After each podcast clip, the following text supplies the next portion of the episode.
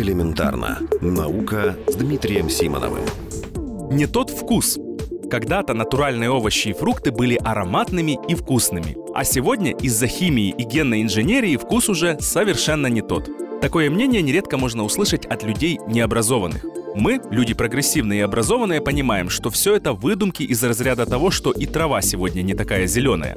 Между тем, оказывается, что сегодня овощи и фрукты действительно не такие вкусные, как раньше. По крайней мере, если говорить о помидорах.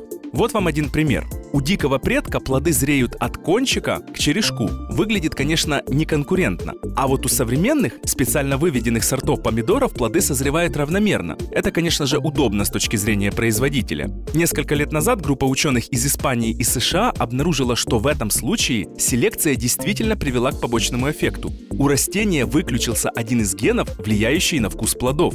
А недавно ученые из США и Китая провели новое исследование, которое позволяет выявить гораздо больше причин, почему сегодня помидоры не такие вкусные, как раньше. В его рамках они расшифровали геном более 300 видов помидоров, а также провели их химический анализ. Полученные результаты – тема для специального разговора. Но исследователям действительно удалось подтвердить, что вкусовые качества современных помидоров изменились не в лучшую сторону, хотя выглядеть они могут лучше. Например, они обнаружили, что негативно на вкус повлияло увеличение размера плодов.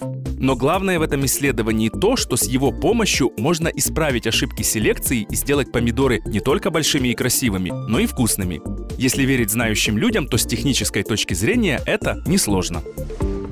Элементарно. Наука. Ежедневно в эфире Вестей.